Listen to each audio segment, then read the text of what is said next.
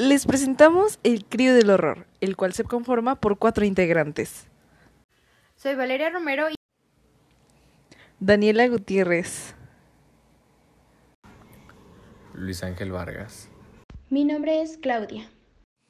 Los misterios sin resolver son obviamente misterios que no han sido resueltos gracias a la negligencia policial o la tecnología de la época.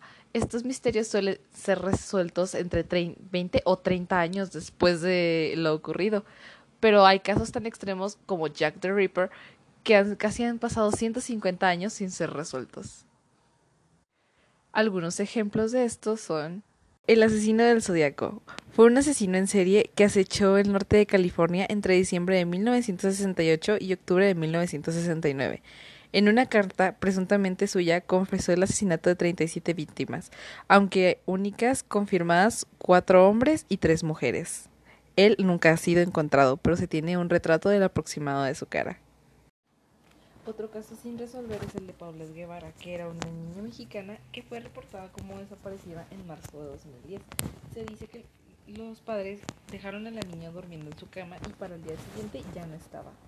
Nueve días después, el cuerpo de la niña fue encontrado en su casa cubierto con sábanas y una cobija entre el colchón y la base de la cama.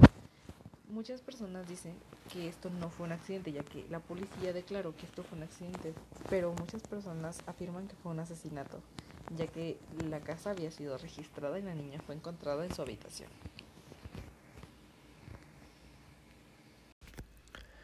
Buen día, mi nombre es Luis Ángel Vargas y yo voy a hablarles de robos sin resolver.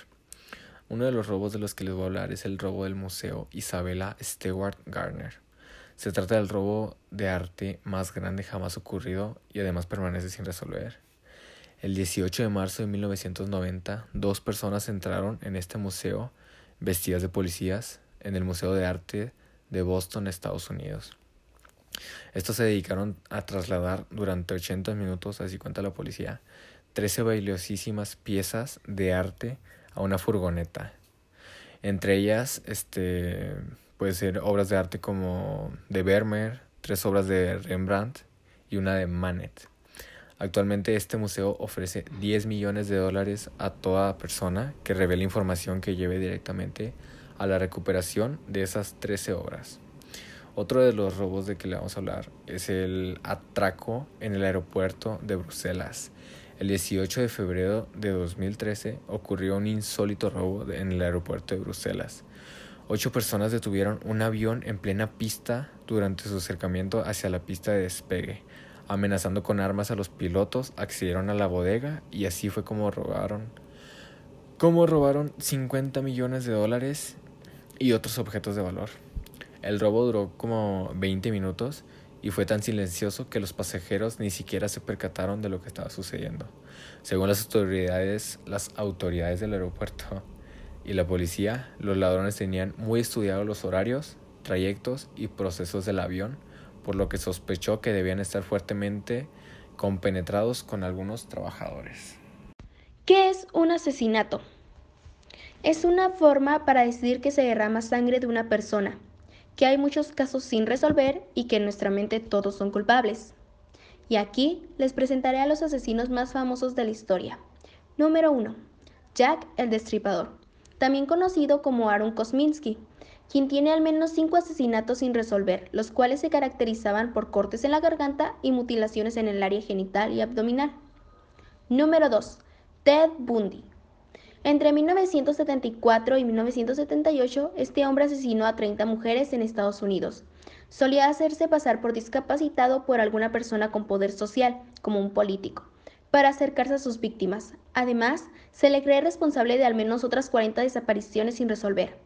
A las mujeres que capturaba las violaba, torturaba, asesinaba y desmembraba, guardando como recuerdo sus cabezas.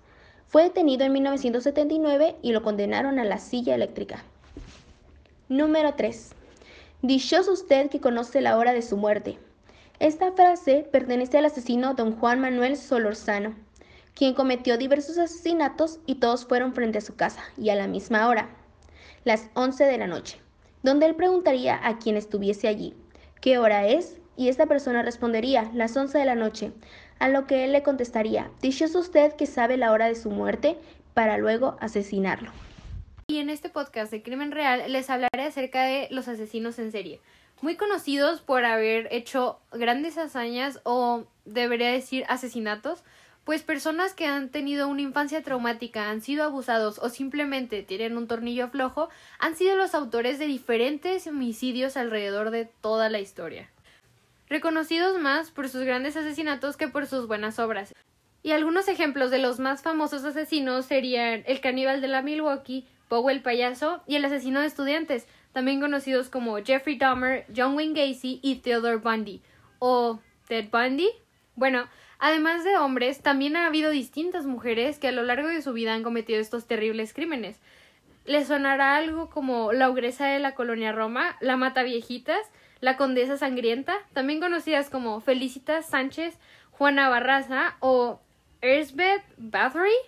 Bueno, sea agradable para tu oído o no escuchar esos nombres, yo hoy te hablaré acerca de todas estas personas y por lo que son conocidas. Así que mejor, así que ve por un snack, tu soda, siéntate y relájate, pues estás a punto de escuchar Crímenes Reales con el Cru del Horror.